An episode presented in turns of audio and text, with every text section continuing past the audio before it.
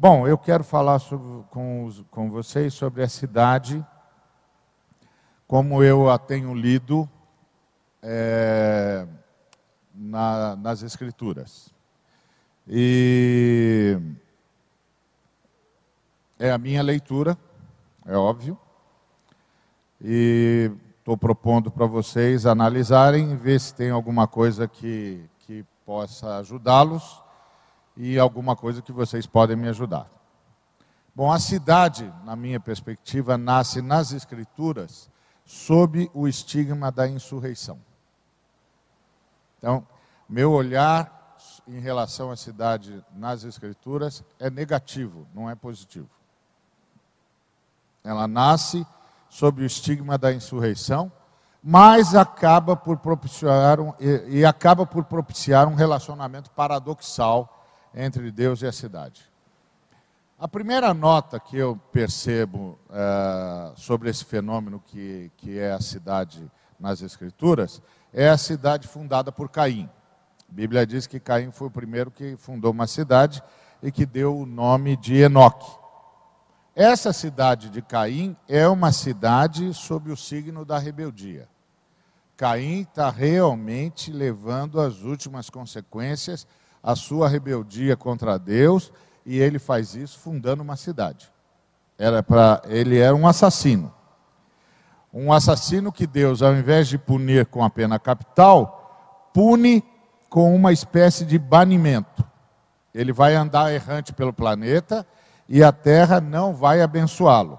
No entanto, para que ninguém resolva fazer justiça com as próprias mãos, ele recebe um sinal mediante o qual todos saberão que ele está sob o juízo de Deus e que ninguém deve interferir. Bom, ao criar a cidade, Caim não só se insurge contra o juízo de Deus, porque Deus disse que, ele é pra, que era para ele andar errante, e ele criou uma cidade. Não tem nada mais estático do que uma cidade. Então ele não só se insurge contra o juízo de Deus, como ele declara insuficiente a proteção oferecida por Deus. Porque Deus disse que ele não precisaria ter medo, porque ele tinha um sinal, e o sinal era para que todo mundo soubesse que ele estava sob tratamento de Deus e ninguém ia pôr a mão nele. Bom, ele declara a proteção de Deus insuficiente e ele cria uma cidade, ele está protegido, ele é o chefe da cidade. E mais, ele decide tomar da terra o que a terra iria negar para ele, porque Deus disse para ele que a terra lhe negaria os bens, que a terra não seria abençoadora para ele. Então ele constrói uma cidade que se impõe à terra, que se impõe ao campo.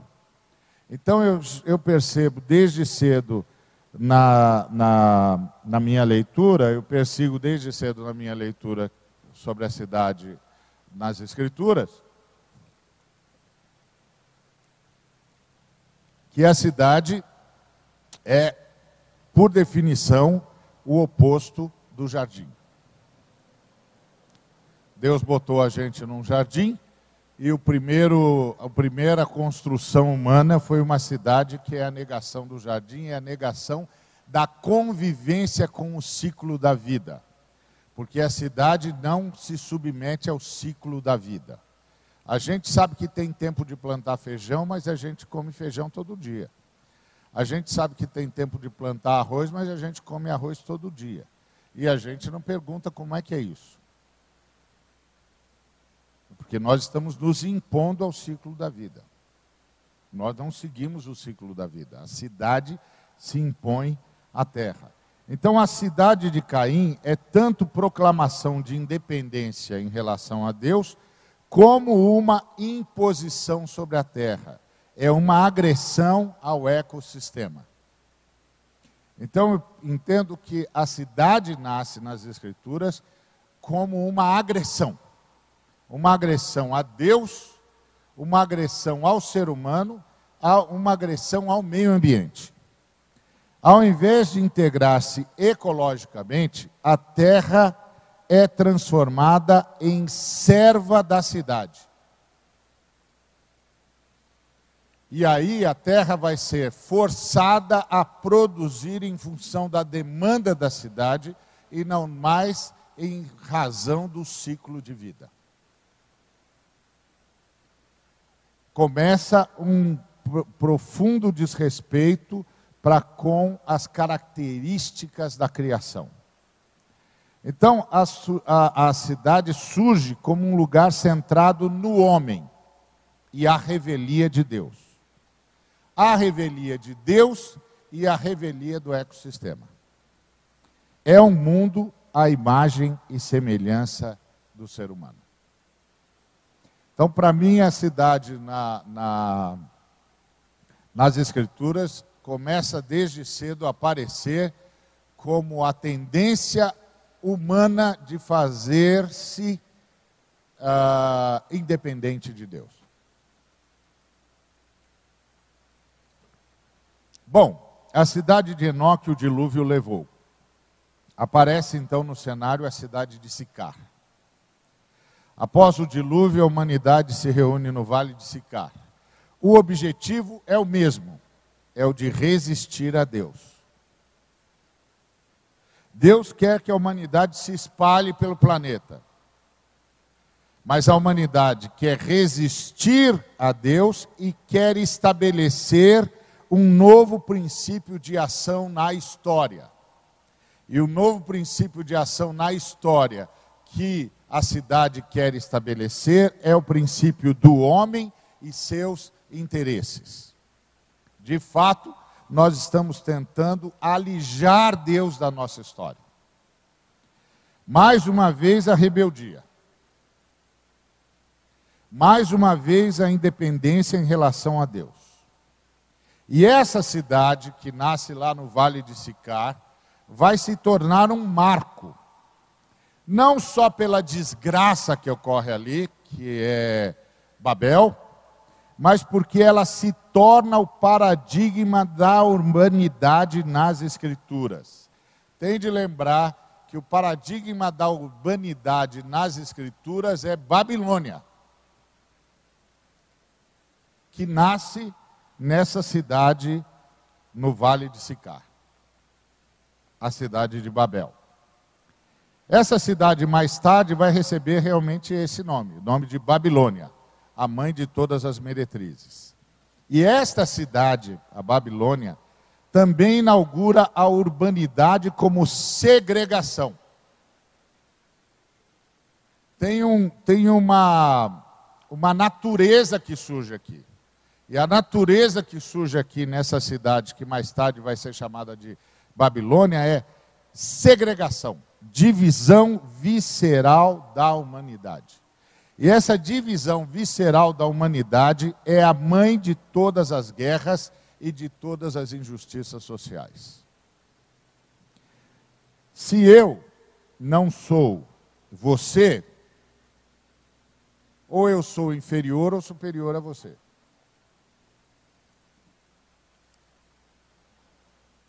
Se sou eu que estou determinando, é lógico que é você que é inferior.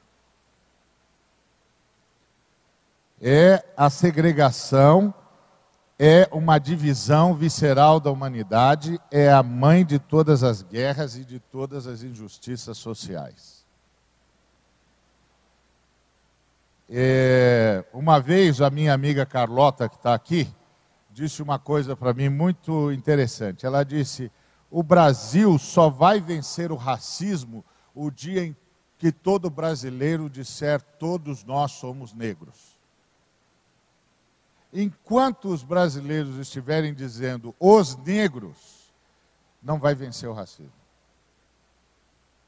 Porque essa simples fala segregou. Já disse que tem um outro povo. E isso é Babel. A divisão visceral da humanidade mãe de todas as guerras e de todas as injustiças sociais. Mãe de todas as guerras. Todas as guerras nascem da segregação, de um povo se achar superior ao outro e, portanto, com direito a, em relação a alguém, em relação a algum outro povo. um direito a expandir o seu, o seu território, e isso significa tomar o território de alguém. Expandir a sua influência econômica significa empobrecer alguém. Expandir o seu domínio significa dominar alguém. Então, essa cidade é apresentada no final das Escrituras, a Babilônia, como um lugar de opressão política, de opressão econômica, como adoradora do mercado. Adoradora do mercado. E o mercado já aparece como um Deus impessoal que se crê autorregulador, mas cujo comércio se dá às custas do abuso e da transformação do ser humano em coisa. O ser humano vira produto.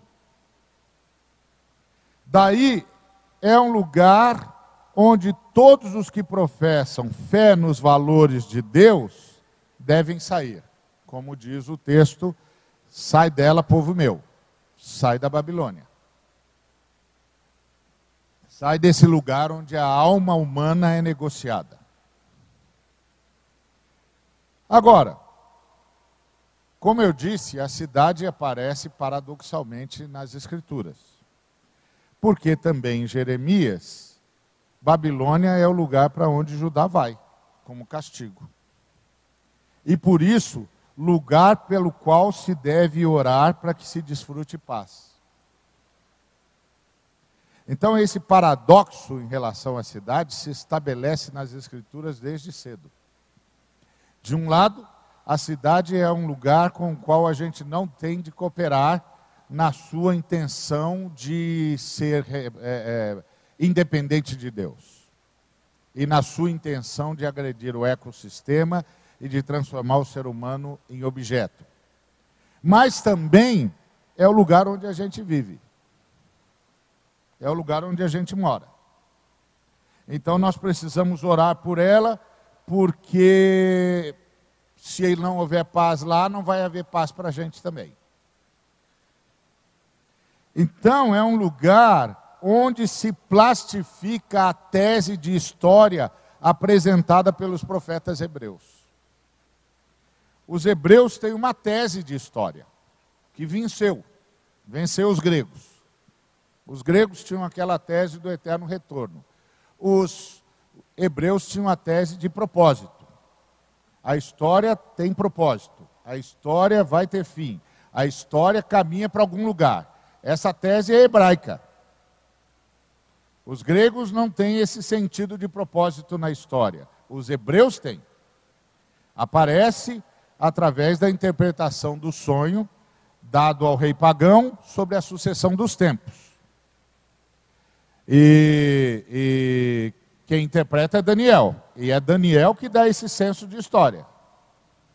Daniel é que diz: Isso aqui é história.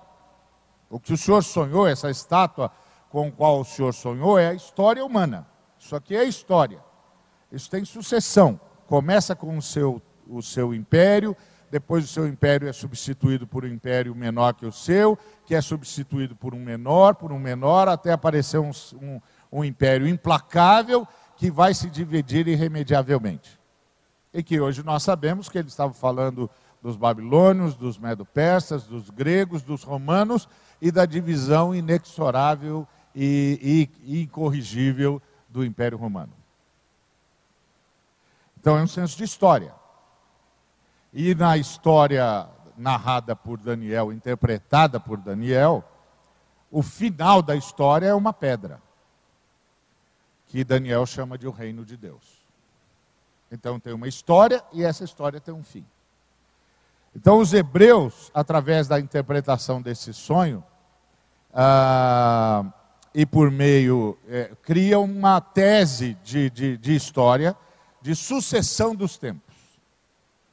E por meio de uma clara interferência divina, julgando um governante que se via com direito à insanidade administrativa e com insanidade em si. Então, essa cidade, Babilônia, é um tormento para Deus. Mas também é o lugar por quem devemos orar. Então, na minha visão, as Escrituras falam de, da cidade de forma ambígua, paradoxal. De um lado, um tormento, de outro lado, um lugar de missão, um campo missionário. De um lado, um tormento, do outro lado, um lugar onde a gente quer ver a paz estabelecida. Então, viver na cidade não é uma coisa simples, não é uma coisa fácil. Porque se de um lado a cidade é a negação do projeto de Deus, do outro lado a cidade é o campo missionário de Deus. E é aqui que nós precisamos aprender a conviver com a cidade e com tudo que ela representa. Que são os processos econômicos, históricos, sociais, políticos. Tem de conviver com isso. E tem de saber conviver com isso. Outras cidades vão aparecer num contexto angustiante. Sodoma e Gomorra serão destruídos por causa da opressão com que tratam as cidades-estados que lhes são suzeranas. É, Sodoma e Gomorra pratica a injustiça social. A injustiça que pratica com o pobre e o necessitado. E Sodoma e Gomorra também vai ser destruída. De um lado, Sodoma e Gomorra é destruída porque pratica a injustiça social, e de outro lado, Sodoma e Gomorra é, é destruída porque não tem dez justos lá. O que quer dizer que se em Sodoma e Gomorra tivesse que praticava a, a, a injustiça social, houvesse dez justos, apesar da injustiça social, ela não seria destruída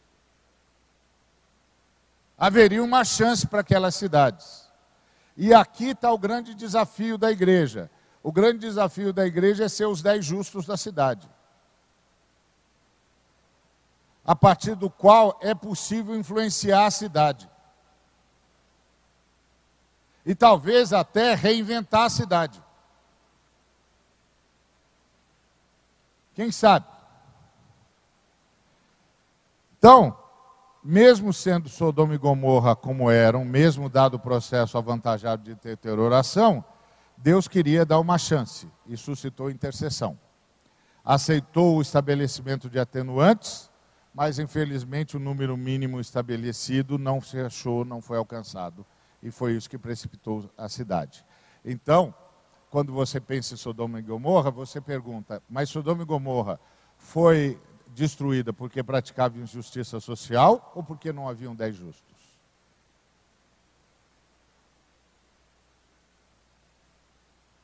E essa é a pergunta que fica no ar para todas as cidades em todos os lugares, em todas as nações.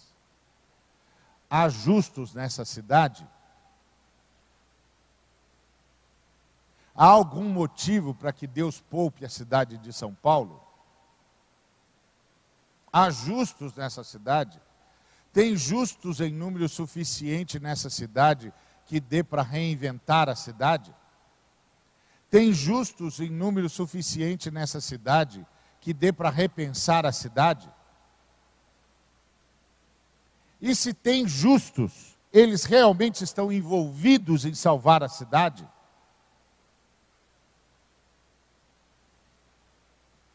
Essa é a pergunta. Então, ah, porque não tinham dez justos, eles foram destruídos. E é em, em episódios como esse que nos é dado conta de que há um juízo na história. Uma outra vez em que tal realidade é aventada acontece quando dá pergunta de Abraão quanto ao futuro do seu povo quando então ele é informado de que por 400 anos serão escravos.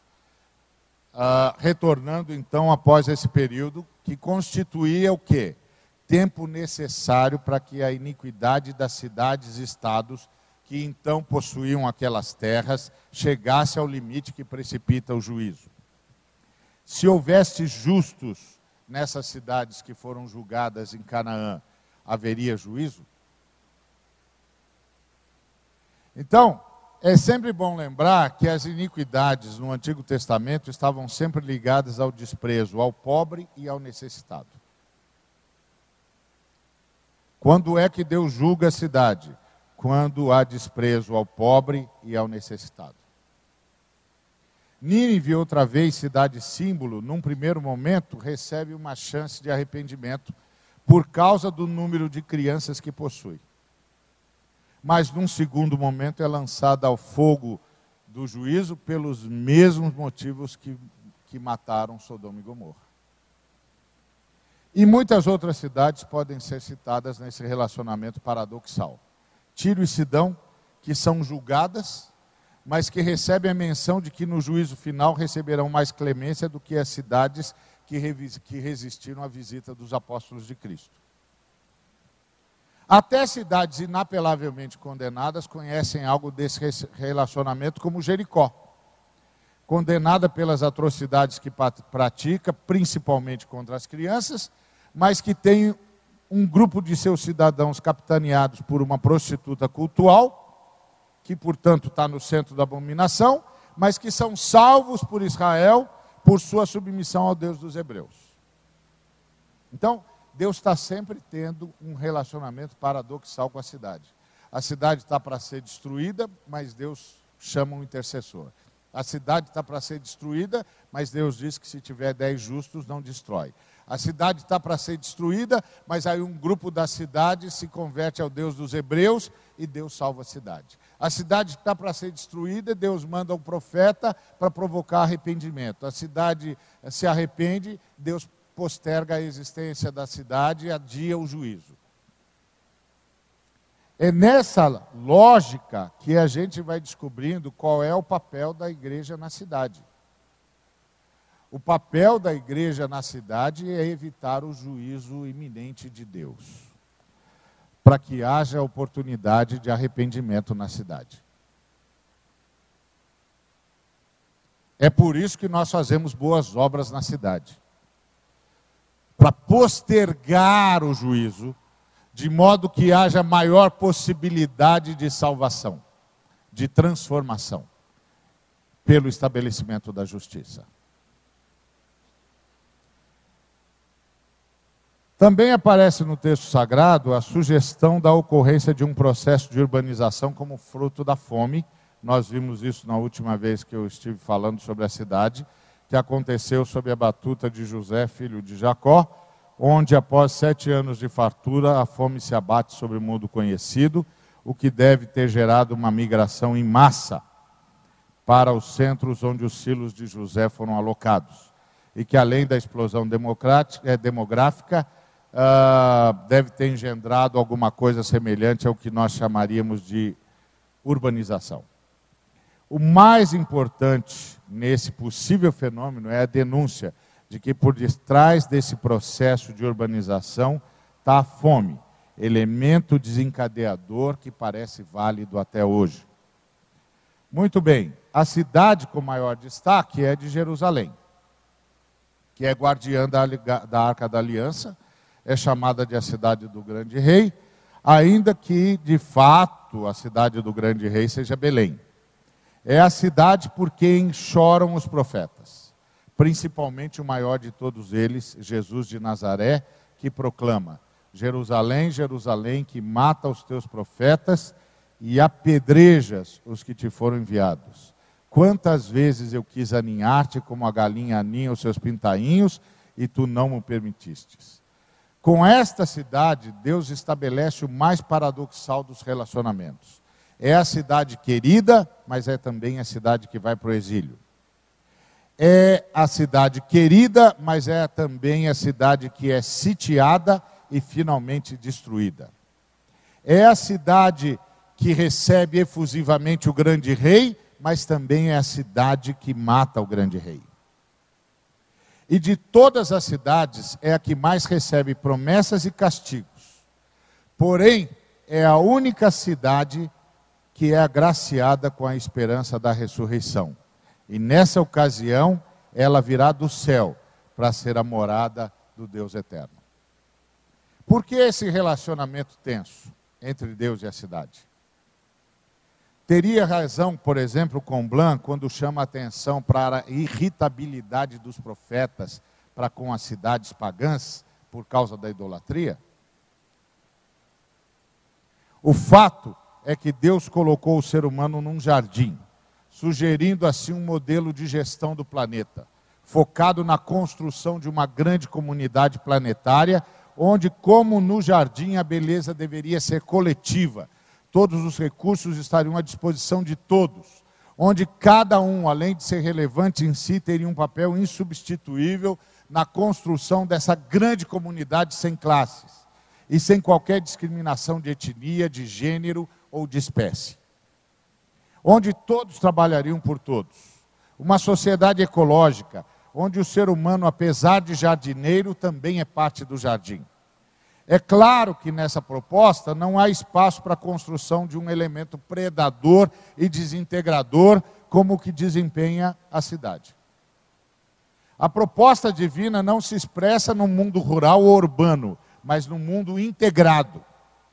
Entretanto, a humanidade caída celeremente se desincompatibiliza do jardim e parte para o isolamento em relação aos demais habitantes do planeta e parte para a construção de um modelo desintegrador e geocida.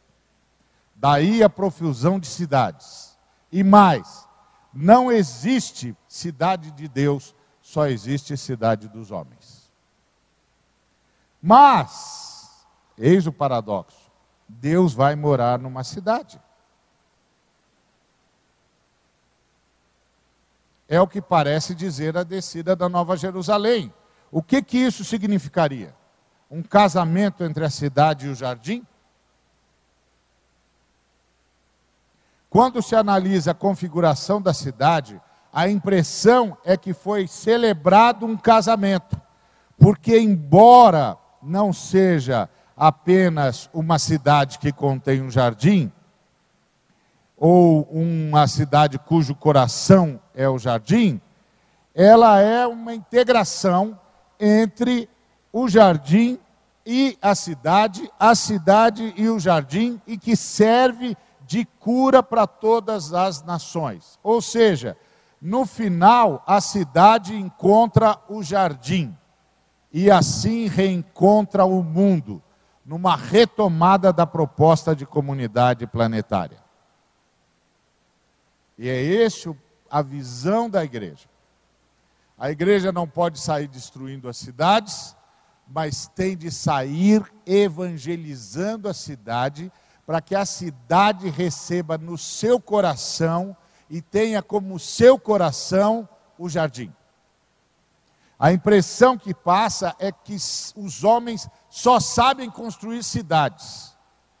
E que Deus parece que chega à conclusão de que é preciso trazer os homens com as suas cidades para o jardim. E aí permite que os homens cerquem o jardim, desde que o jardim seja o cerne da sua cidade. Então, sendo uma retomada, haveria necessidade de reeditar a, a, cidade? De fato, parece mais como uma conversão de ambas as partes. Dá-se a impressão de que, assim como os seres humanos se dão conta de que Deus privilegia o jardim, Deus se dá conta de que os seres humanos não sabem fazer outra coisa que não cidades. Daí, se não existe cidade de Deus, pode haver cidade para Deus. E isso é Nova Jerusalém, uma cidade para Deus. Uma cidade onde o Eterno possa tabernacular é um encontro de concessão mútua, o que fala do Deus que se esvazia de forma contundente. Que tipo de cidadania, então, deveria exercer um súdito do reino de Deus diante dessa relação paradoxal?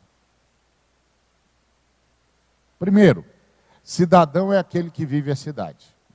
A prática da cidadania, entretanto, pressupõe envolvimento com a cidade, o que pode significar numa primeira abordagem, uma adesão à cidade. Seria essa a prática esperada do cristão? Houve tempo em que se pensou com essa categoria. Quem não se lembra nos tempos da ditadura da ênfase na submissão às autoridades, baseada numa leitura equivocada de Romanos 13? Qual é o papel do cristão? Adesão ou senso crítico? Houve uma tragédia certa feita em São Paulo. Uma favela com as chuvas desmoronou. No dia seguinte, quando os bombeiros ainda lutavam para resgatar sobreviventes, um cristão tomou um táxi. E como aquele era o assunto em pauta, o condutor comentou como Deus pode permitir uma tragédia como essa. E o cristão recorreu, é, explicou: Deus não tem nada a ver com isso. Como? disse o motorista.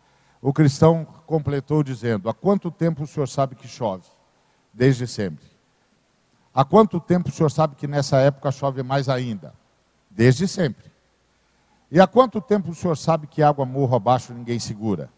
Ora, todos sabem respondeu o motorista já irritado. Então, se a gente sabe de tudo isso, por que, que nós construímos cidades como construímos?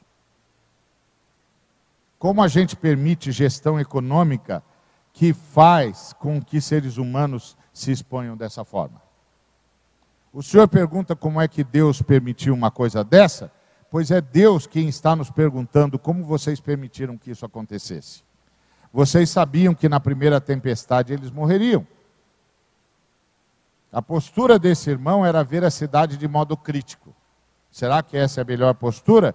Entendo que essa postura é que está adequada à relação conflituosa que há entre Deus e a cidade. É preciso entender cidadania como uma relação crítica com a cidade, com o objetivo de construir uma cidade nova, da, na direção da cidade que desce do céu, com o objetivo de construir uma cidade cujo coração é o jardim Logo, uma nova relação entre cidadãos, sem classes, sem privilégios, onde todos trabalhem por todos, onde o trabalhador seja o primeiro a desfrutar do fruto do seu trabalho, como o boi que sem mordaça deve debulhar o milho. Onde a busca seja pela igualdade, onde a previdência seja a marca da governabilidade, isto é, onde o governo seja servo de todos logo responsável por resgatar a dignidade dos excluídos, através de escola para todos, transporte digno, trabalho com salário justo, acesso à saúde, à moradia, ao lazer. Nada de Estado mínimo. Um Estado ético que atue como agente de justiça social pelo empoderamento das comunidades democráticas. Uma cidade com responsabilidade ecológica. Então, cidadania cristã começa por coisas simples como não jogar papel no chão.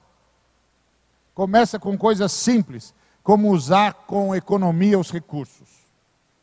Começa com uma, uma sensação de que mais de, do que cuidar da cidade, o cristão tem o compromisso de reinventar a cidade. A transformação da cidade rebelde numa cidade jardim. Já que nós só conseguimos construir cidade que façamos com que a cidade abrace o jardim até Deus se sentir abraçado pela cidade. A cidadania cristã é dos que reconhecem que é imperativo a presença de justos na cidade, para que ela não seja das que são precipitadas para o juízo. Isso quer dizer que os cristãos têm um envolvimento crítico com a cidade diferente do que pensava Orígenes. Devemos cooperar com a administração da cidade, porém para reinventar a cidade. Devemos nos ver como responsáveis pela cidade, a ponto de não abrir mão, a ponto de abrir mão de nossa agenda, submetendo a nossa agenda diante da angústia da cidade, como Jesus quando acolheu a multidão na primeira multiplicação dos pães.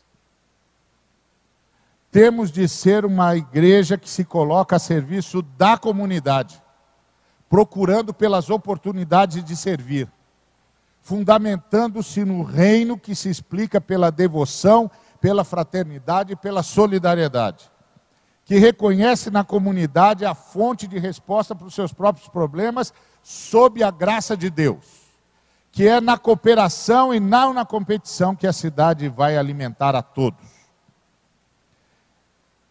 uma cidadania onde a cidade aprenda que não deve ser uma massa amorfa, mas uma reunião de comunidades. Tem de ser um lugar onde cada um possa se encontrar consigo mesmo, por ter se encontrado de fato com o outro. Então, uma igreja relevante para o mundo urbano é uma igreja que tem senso crítico para entender a relação paradoxal de Deus com a cidade, que Deus começa com o jardim, os homens começam com uma cidade, que a cidade dos homens é uma rebelião contra Deus, mas que Deus que se esvaziou para buscar os homens termina a história fazendo a cidade se encontrar com o jardim e o jardim se encontrar com a cidade. E uma vez que nós temos senso de história, nós temos senso de ação presente. E a nossa ação presente é trabalhar para que a cidade abrace o jardim até que o próprio Deus se sinta abraçado pela cidade. E isso é uma cidade onde reina a justiça, onde a justiça corre como um ribeiro que nunca seca. Que Deus nos abençoe.